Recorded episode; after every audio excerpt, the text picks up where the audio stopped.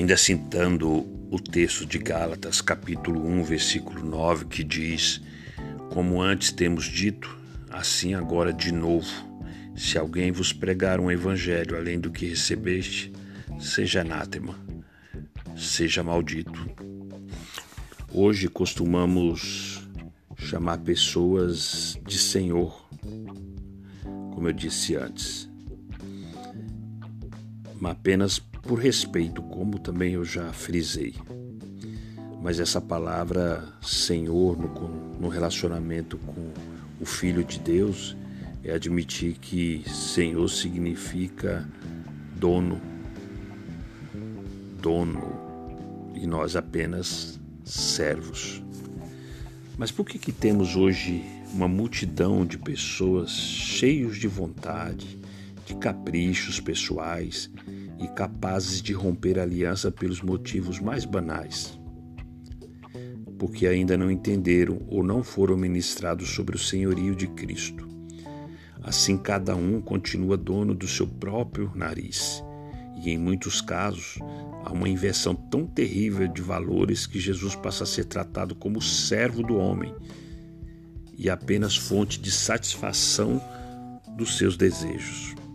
Hoje em dia, via de regra, o evangelho que vemos sendo pregado na maioria das vezes na mídia ou nos púlpitos apresenta Jesus como tudo, Senhor. Senhor, não, mas Salvador, abençoador, curador, provedor, menos Senhor.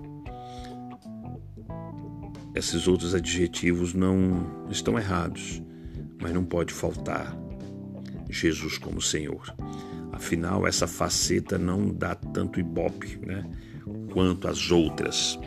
O chamado do verdadeiro Evangelho é para morrermos, para entregarmos nossa vontade e submeter-nos à vontade de Deus, custe o que custar.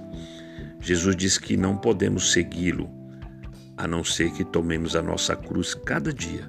Isso significa renúncia das nossas próprias vontades e pensamentos para acatar o que está na palavra e no coração do Senhor. Saulo, antes de se converter, era um homem cheio de conhecimento, cheio de convicções religiosas, cheio de si. O Senhor teve que apagar as suas luzes interiores para, para plantar nele uma nova mentalidade. Por três dias ele esteve literalmente cego e, quando voltou a enxergar, a sua cosmovisão estava mudada, pronta para ser direcionada única e exclusivamente pela palavra de Deus. Precisamos tomar a decisão de morrer para nós mesmos e levar os nossos discípulos a fazerem o mesmo.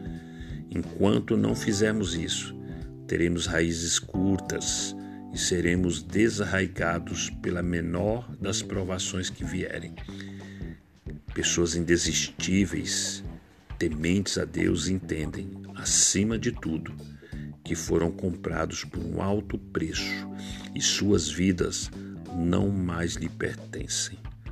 Por isso que Paulo disse em Atos 20 e 24 que ele não tinha a vida dele por preciosa que ele queria era cumprir na íntegra o chamamento que Deus fez para ele. Receba Jesus como Senhor. Caminhe nessa direção. Compartilhe esse senhorio com outros. E nós vamos ver muito em breve o Senhor Jesus voltando e vindo buscar a nós e a certeza de que haverá uma grande multidão reconhecendo que Ele é o Senhor. Deus te abençoe. Essa é a sua devocional derramar.